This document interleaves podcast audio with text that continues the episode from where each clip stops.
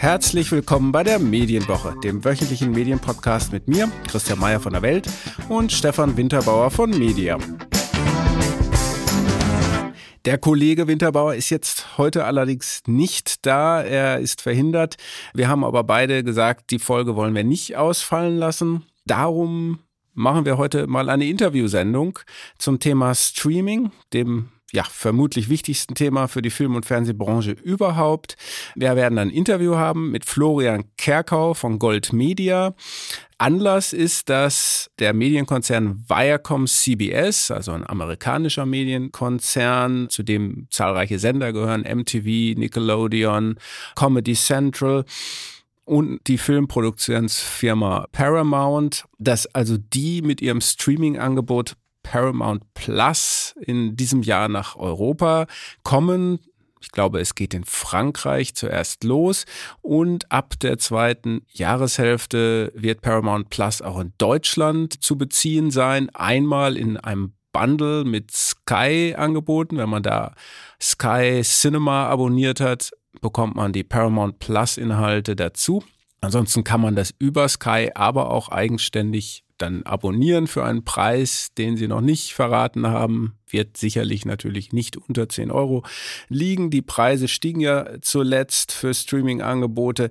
Also was haben die? Die haben erstmal so, was man von MTV beispielsweise kennt, SpongeBob, Star Trek, Teen Wolf, Teenage Mutant Ninja, Turtles, die Transformers sind alle so Marken, die dazugehören.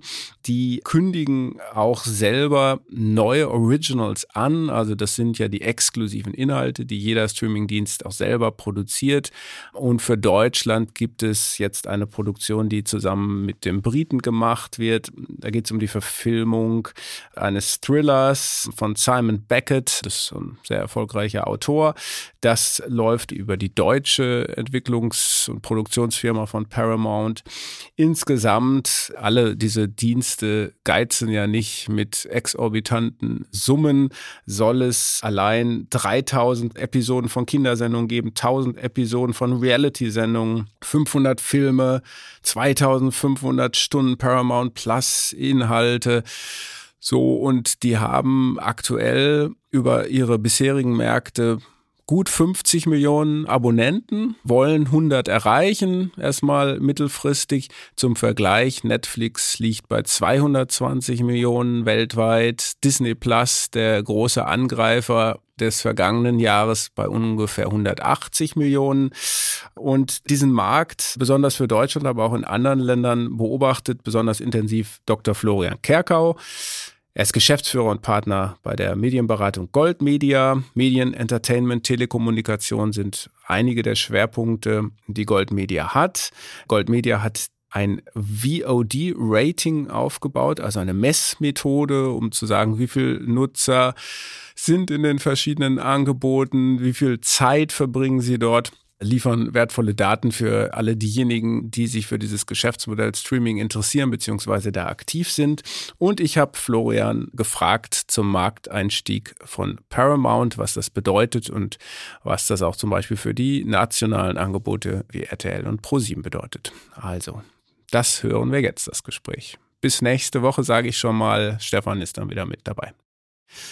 Willkommen, Florian. Dankeschön. Vielen Dank für die Einladung. Ich bin gerne da. Wir haben jetzt erfahren, in der zweiten Jahreshälfte startet Paramount Plus auch in Deutschland, also amerikanischer Mediengigant, der jetzt auch eine Streaming-Plattform in den USA schon etwas länger, aber nun bald auch in Europa und in Deutschland anbieten wird. Paramount Plus, der Name steht bei uns eigentlich für Kino. Dahinter, hinter Paramount stehen aber die Medienunternehmen Viacom und CBS und die haben natürlich auch tausende von Serien und Filmen, die auf ihren Sendern laufen und natürlich im Kino. So, und wenn das jetzt auch ab der zweiten Jahreshälfte in Deutschland verfügbar ist, denkt sich der normale Nutzer doch eher, brauche ich noch einen Streaming-Dienst? Kann man das so sagen? Gibt es da schon diese Fatigue? Und was glaubst du, wird Paramount hier in Deutschland und Europa anrichten können? Ja, das sind natürlich gute und wichtige Fragen und die werden ja in allen großen amerikanischen und auch europäischen Medienhäusern gerade hoch und runter abgewogen, wer sich wie positioniert. Es ist ja so, dass der Markt im Prinzip momentan so ungefähr 20 Prozent wächst pro Jahr. Und jeder, der da mitmacht und seinen Marktanteil hält, wächst ja automatisch mit. Das ist ja schon mal eine gute Nachricht für alle, die dabei sind. Und da will natürlich dann auch jeder dabei sein die Frage, brauchen wir noch einen Dienst und noch einen Dienst und noch einen Dienst? Das ist natürlich immer eine gute Frage und eine wichtige Frage und sie ist aber auch gleichsam schwer oder gar nicht zu beantworten. Beispiel wäre äh, Markteinstieg von Disney. Das war ja jetzt so der letzte ganz große Aufschlag, den wir gesehen haben, ist noch gar nicht so lange her, war 2020 im März, glaube ich, gestartet in Deutschland und ist jetzt auf Nummer drei und möglicherweise vielleicht auch irgendwann auf Nummer zwei bei den Plattformen angekommen. Ich glaube weltweit 120 Millionen. Dazu musst du vielleicht sagen, ihr analysiert das bei Gold Media relativ akribisch, so durchgehend, ja. wie sich die Marktanteile entwickeln, welche Serien besonders nachgefragt sind. Und in diesem Ranking steht Disney nicht auf Platz eins. Wer steht da und wer kommt dahinter? Ja, also Platz eins, das ist natürlich immer so eine Frage, guckt man nach Abonnements oder guckt man nach Zuschauern? Also nach Abonnements steht Prime Video auf Nummer eins, nach Zuschauern ist äh, Netflix noch vorne und dann kommt schon Disney und der Abstand wird geringer. Also sie machen den Boden gut, ja. Also Disney kann man so sagen, ich habe sogar die Zahl von 180 Millionen weltweit gefunden, viertes Quartal. Die haben also eine Marktveränderung tatsächlich bewirken können, auch über diesen klassischen Markt hinaus, auch in Europa, auch in Deutschland, richtig? Ganz genau richtig, ja, genau. Und was dahinter steht, ist ja folgendes. Wir haben ja einmal im Prinzip die Inhalte, die produziert sind. Also Disney produziert ja selber auch Inhalte. Paramount oder Viacom CBS ist ja der Konzern, der dahinter steht. Da ist ja dabei MTV, da ist Nickelodeon dabei, da ist eben Paramount dabei. Also ein ganzer Strauß an Firmen, die da drunter liegt und die natürlich alle eigene Rechte haben und eigene Produktion haben. Und die Frage ist eben, wie kriegt man das zum Zuschauer? Also wie wird die Distribution geregelt? Und in der alten Welt war das ja dann über das Kino oder den Fernsehsender, äh, wo man die Sachen dann sozusagen an den Endkunden gebracht hat. Und nun haben diese Firmen halt die Möglichkeit, so ein direktes Geschäft mit dem Konsumenten ja aufzubauen, wie das Netflix ja vorgemacht hat, muss man sagen. Alle anderen haben ja sozusagen zugeschaut, wie Netflix das getan hat und haben jetzt natürlich Lust bekommen, das auch zu tun.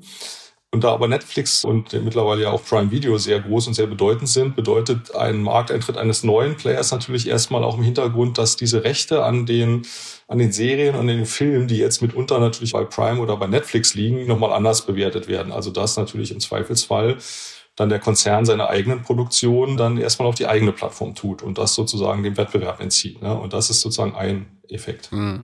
Das ist ein gewisses Risiko, weil die verzichten natürlich auf Lizenzeinnahmen, aber sie sagen, die sind uns so wichtig, die direkten Kundenbeziehungen mit den Nutzern, dass wir das jetzt auf unseren Eigenplattformen exklusiv genau. vermarkten. Und Paramount hat das ja auch angekündigt, glaube ich, ab 2024 laufen erstmal alle Kinofilme nach der Kinoverwertung auf Paramount Plus.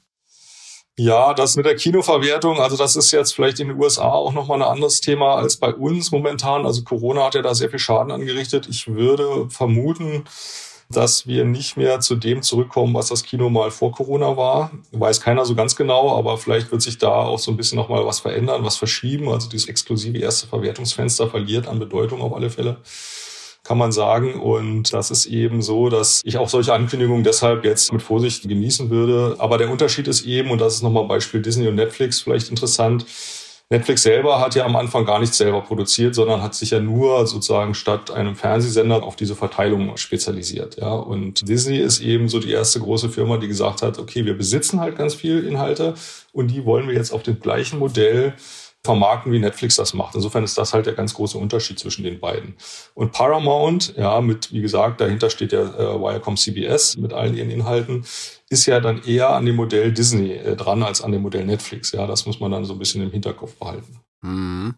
In Deutschland heißt es, dass das dann angeboten wird, zum Beispiel auch im Bündel mit Sky. Also wenn man Sky Cinema abonniert hat, das Angebot, dann bekommt man Paramount dazu. Ansonsten kann man es auch kostenpflichtig abonnieren zum Preis, der noch nicht genannt ist, 10, 11, 12 Euro. Ist das eine Strategie, wo man sagt, wir hängen uns erstmal zum Beispiel an Sky dran und haben da schon mal eine gesicherte Zahl von Nutzern, die unsere Inhalte auch schauen? Ja, das widerspricht ja so ein bisschen dem Direktkonsumentengeschäft oder der Idee so, ja. Dann aber andererseits hat Sky natürlich in Deutschland eine ganz spezielle Rolle, die es in anderen Ländern vielleicht so nicht gibt. Und das Gleiche ist ja auch bei Warner zum Beispiel so. Also Warner rollt ja auch seine Plattform HBO Max europaweit aus, nur nicht in Deutschland derzeit. Weil auch da die Rechte ja bei Sky liegen. Ja. Und mit Paramount ist dann eben auch die Frage, wie werden da die Rechte verteilt? Und im Prinzip ist die Frage, die zu beantworten ist, verzichten wir erstmal auf die Lizenzgebühren, bei wem auch immer die dann aufschlagen. Ja. Es gibt ja viele Inhalte des Konzerns, die eben bei Prime sind oder bei Netflix sind nehmen wir das sozusagen raus und verzichten auf das Geld und wetten darauf, dass wir das irgendwann erlösen, weil wir so attraktiv sind, dass alle Leute zu uns kommen. Das war ja eben die Disney-Wette die auch noch nicht richtig aufgegangen ist, muss man sagen. Also der Streaming-Service macht ja noch immer Verluste, zwar nicht besonders hohe, aber er macht Verluste, aber ich meine, die Zeit ist wirklich sehr, sehr gering, in der sie geschafft haben, sehr, sehr viele Leute auf ihre Plattform zu bringen. Ja. Also hier eher die Frage, kann das noch ein zweites Mal gelingen? Und baut man hier eine große Konkurrenz auf oder äh, findet man eben eine Nische? Ich meine, es gibt ja sehr viele Inhalte, findet man eben eine Nische, die irgendwo anders nicht so gut bedient ist, in der man dann eben auch sehr gut gedeihen kann. Ja, und das sind so Erwägungen, das kann man natürlich nur bedingt planen. Und ich denke, es gibt jetzt so erste Planungen, wie man sozusagen startet und wie man so ausrollt, wie gesagt, zum Gleichgewicht zu halten zwischen Lizenzen verkaufen und das auf die eigene Plattform tun, wobei natürlich schöner das für den Konzern ist, immer das auf der eigenen Plattform zu haben aber man muss wirtschaftlich ja auch überleben am Ende des Tages, ja. Ja, ich wollte gerade sagen, in welcher Phase dieser sogenannten Streaming Wars befinden wir uns denn? Ist das immer noch diese Phase Geld verbrennen, so wie Netflix das ja gemacht hat und immer noch macht, alles rein, um Reichweite aufzubauen, selbst wenn sich das noch lange nicht refinanziert oder biegen da manche jetzt schon auf diese Zielgerade ein, wo sie sagen, wir müssen jetzt aber mal Geld verdienen? Ja, also ich glaube, Geld verdienen wollen natürlich alle und deswegen ist der Kampf auch so langatmig und so hart ausgetragen und der Gewinner ist ja nach wie vor eindeutig der Zuschauer, der ja sehr gute Angebote für sehr wenig Geld derzeit kriegen kann. Netflix ist ja im Positiv im Cashflow, also es wird ja Geld dort verdient, Klammer auf, riesen Schuldenberg ist natürlich noch abzuzahlen, Klammer zu. 15 Milliarden oder so äh, etwa, ne? Ja, aber ich meine, sie haben ja letztes Jahr 5 Milliarden Gewinn gemacht, dann sind 15 Milliarden ähm, wir wären jetzt drei Jahre, sagen wir mal grob über den Daumen gepeilt. Ja, jetzt ist natürlich so, dass man sehr viel investieren muss. Wie gesagt, Rechte weggehen, mehr Eigenproduktionen stattfinden werden und so. Also das ist natürlich so ein bisschen eine Schulmädchenrechnung. Aber unterm Strich, der Dienst sieht eben so aus, als ob er profitabel dieses Geschäftsmodell aufrechterhalten kann. Und er ist ja auch der einzige wirkliche Purist. Ja? Also er angefangen hat eben nur auf dieser Distributionsebene, also nur Verteilung, nicht selber zu produzieren. Jetzt hat man sozusagen selber angefangen zu produzieren, um eine gewisse Unabhängigkeit zu erreichen. Das scheint also doch das bessere Modell zu sein. Und Disney hatte natürlich jetzt ein bisschen ein hartes Jahr auch durch diese Corona-Geschichte wegen der geschlossenen Parks und Kreuzfahrtschiffe und so, ist aber auch wieder sozusagen auf einem guten Kurs. Und wie gesagt, der Streamingdienst ist wirklich auch, sagen wir mal, nicht so defizitär, dass man die Hände über den Kopf zusammenschlagen müssen, sondern dass es eine Idee gibt oder eine Hoffnung gibt, dass das sich auch bald ändern kann. Insofern scheint das eben dann auch von Marktpotenzial auszureichen, um so einen Dienst global irgendwann finanzieren zu können. Ja. Und das ist eben die Wette, die alle hinterherlaufen und die irgendeiner gewinnen wird am Ende. Und wenn ich dich richtig verstehe, ist das jetzt auch für Experten überhaupt nicht ausgemacht, ob so ein Angebot wie Paramount Plus auch in Europa reüssieren kann, ob das nachhaltig Gewinne abwerfen kann und so weiter. Ist es so ein Kampf, der eigentlich schwer zu prognostizieren ist, wer am Ende da auf dem Gipfel sozusagen bleiben kann, ja? Ja, es hat natürlich so mehrere Fronten, dieser Kampf, ja. Und das eine ist halt so ein Gattungskampf, ja, so kann man es vielleicht nennen. Der Gattungs-Streaming-Anbieter gegen zum Beispiel Live-TV, vielleicht gegen Kino, also gegen alle anderen Ausspielwege, wo man sagen muss, Fernsehen äh, linear verliert natürlich unheimlich stark und dieses, was da frei wird, geht natürlich überwiegend dann Richtung Streaming. Jetzt durch Corona bedingt Kino hat ja auch sehr stark verloren. Das wandert dann wohl auch alles eher Richtung Streaming. Also da gibt es also ein gewisses Wachstumspotenzial, ein hohes Wachstumspotenzial. Wie gesagt, 20 Prozent sehen wir im Moment wo man sagen kann, ja, da gewinnen alle, die dabei sind, irgendwie dran. Ja. Und dann gibt's natürlich den Kampf untereinander. Also wer von diesem großen, immer größer werdenden Kuchen, wer kriegt dann welches Stückchen ab? Und das ist also meiner Ansicht nach noch ganz, ganz lange nicht ausgemacht, weil es so viele Variablen in diesem Spiel gibt. Eben, wie gesagt, wer hat welche Lizenzen, über welche Produktion, kann also ein eigenes Medienhaus so mal so einen bunten Teller anrichten, der dann auch allen in der Familie schmeckt? Oder ist es dann am Ende doch eher so ein Nischenprodukt, was für ganz bestimmte Leute hochattraktiv ist, aber dann eben nicht für so viele Leute. Oder gibt's dann eben Aggregatoren? Wir haben ja auch solche Sachen wie Sky, würde ich jetzt vielleicht auch langsam zu den Aggregatoren zählen, oder Telekom Magenta und ähnliche, die sozusagen so eine Art Plattformgedanken eher so spinnen, dass sie sagen, wir holen uns möglichst attraktive Contents auf unsere Plattform und verteilen die und sind aber dafür ein bisschen unabhängiger, was so Schwankungen angeht und können eben ein breiteres Angebot geben. Ja. Also zwischen diesen Dingen ist halt noch gar nichts ausgemacht. Also das wird auch locker noch, glaube ich, 10, 15 Jahre dauern, bis man da so durchsieht und sich so ganz grobe Linien abzeichnet. Ich sehe, da bleibt noch viel zu schreiben und zu recherchieren. Ja, da bleibt sehr viel zu schreiben, ja. Also wir sind hier Generation 1, würde ich sagen. Vielleicht bei den Streamern haben wir gesagt, dann jetzt kommt so die Generation 2 bis 3 hinterher, auch alles sehr schnell. Aber da kommen, glaube ich, sagen wir mal, von den Anbietern her vielleicht nicht mehr so wahnsinnig viele. Aber es wird natürlich Verschiebungen zu Zusammenarbeiten, Kooperationen, Bundlings geben. Also da ist noch sehr, sehr viel Variationsmöglichkeiten drin. Vielleicht noch ein Satz oder ein Gedanke zu der Rolle, die jetzt nationale Anbieter spielen. Also wir hatten gerade die Nachricht in dieser Woche, dass RTL mit Warner einen Deal abgeschlossen hat, damit die eben auch beispielsweise Inhalte von HBO Max zu RTL Plus geben. Das ist ja deren mhm. Streaming-Angebot. Genau. Das Ziel sind 10 Millionen Nutzer auch ambitioniert für einen Markt, der halt eben deutschsprachig ist. Ne? Exakt, ja. Das ist immer das Problem der heimischen Wirtschaft, die ja eben sehr national fokussiert ist. Und da haben wir eben 80, 83 Millionen Deutsche und dann hört das auf. Und das ist ja eben so der ganz große Unterschied zwischen den globalen. Wenn die jetzt mal eine Produktion so bauen, dass man die weltweit vertreiben kann, hat das natürlich ganz andere Skalierungseffekte als wenn man das auf den deutschen Markt bringt. Ja, und die deutschen Aber kommen die da unter die Räder, meinst du? Nee, das bedeutet es nicht unbedingt. Also die deutschen Anbieter haben natürlich einen großen Vorteil, dass sie den deutschen Markt viel besser kennen. Ja, und RTL ist ja auch in Holland mit Videoland zum Beispiel sehr erfolgreich. Also es gibt schon Dinge, die da auch noch attraktiv sind, ja. Aber die deutschen Anbieter Join und RTL sind natürlich doch traditionell auch eher so an den Fernsehdingen dran. Also was sozusagen diese ganzen Shows angeht, also sagen wir mal Dschungelcamp, Promis unter Palmen und so weiter und so fort, Reality-Geschichten, auch Sport, Sachen, die sozusagen so einen Live-Charakter haben oder so eine zeitliche Bindung haben, das funktioniert da natürlich immer ganz gut. Aber Warner, wie gesagt, baut ja in ganz Europa seine eigene Plattform aus, außer in Deutschland. Und die Frage ist eben auch hier, was wird Warner tun am Ende des Tages? Also geht es jetzt hier darum, nochmal Geld mitzunehmen für den Konzern oder geht es um eine langfristige Strategie, die dann bedeuten würde, dass Warner eben seine HBO-Plattform nicht nach Deutschland bringt langfristig? Mhm. Oh Mann, ja, ein Power Game. Und du hast es eben gesagt, der Zuschauer ist sozusagen der Gewinner im Augenblick. Trotzdem sehen wir natürlich auch Preiserhöhungen ne, bei Netflix für die Sportfans bei The Zone. Das ist stark. Also, und am Ende ist es halt eine Abwägungssache. Wie viel Budget stelle ich da eigentlich so zur Verfügung für solche Vergnügungen. Ja, das ist interessant. Bei den Sportrechten ist natürlich nochmal der Produktionsmarkt natürlich viel kleiner oder sagen wir von den Anbietern her. Ja, also da ist natürlich das, das Megaprodukt die Bundesliga. Und die gibt's halt nur einmal, ja. So, und da gibt's dann Pakete, die dann noch so künstlich geschnürt werden müssen oder wollen. So, und das ist nochmal eine andere Geschichte. Ne? Wir, wir werden sehen. Du hast natürlich alle Dienste abonniert auf allen Plattformen. Ja, natürlich. Also mit den VOD-Ratings bieten wir ja jetzt in elf Ländern mittlerweile eben die Abrufzahlen dann für alle Plattformen an. Das kann man eben bei uns einsehen.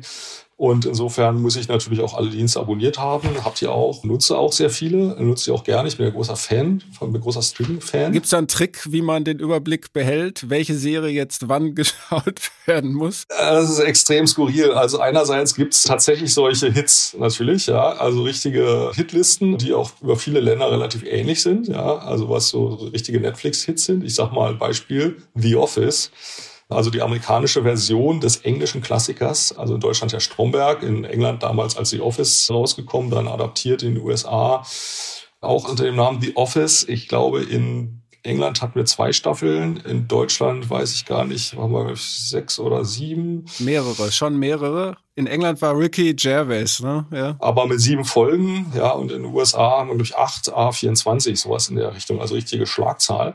Und das ist ja jetzt erstmals nach Deutschland gekommen, nach weiß ich nicht wie viele Jahren, ja. Im ORF lief es, glaube ich, schon mal vorher deutschsprachig und ist jetzt auf Platz eins. Man wundert sich bei Netflix. Ja, die Klassiker laufen. Friends ist ein mega Lizenzgeschäft natürlich immer noch. Und das finde ich deswegen interessant, weil das natürlich richtig TV-Business ist. Also das sind richtig alte Fernsehserien, die sich ja dadurch auszeichnen, dass sie halt so ein bisschen abgeschlossene Geschichten sind. Ja, natürlich gibt es eine übergreifende Handlung, aber das ist so snackable, ja.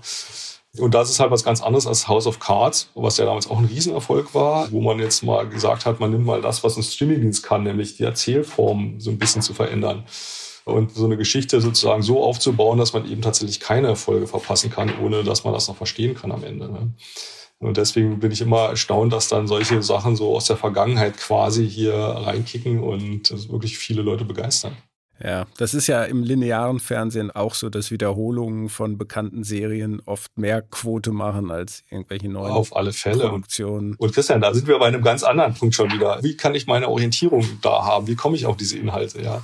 Und da ist natürlich abends, da sitzt man erschöpft vor dem Fernseher oder vom Laptop oder vom iPad und fragt sich, was gucke ich mir an? Und dann habe ich das Risiko, ich kann jetzt irgendwie so einen wirklich komplexen Dogma-Film mir anschauen, in dem ich richtig durcharbeiten muss. Oder ich lege die Füße hoch und gucke mir einfach das an, was ich schon kenne, erwartbar sozusagen vom Effekt oder am günstigsten Fall habe ich schon mal gesehen und dann weiß ich genau, was kommt und da habe kein persönliches Risiko mehr und weiß genau, was mich erwartet und kann danach quasi befreit schlafen gehen. Ja. Das sind halt diese Probleme, die jeder Mensch zu Hause für sich selber lösen muss. Genau.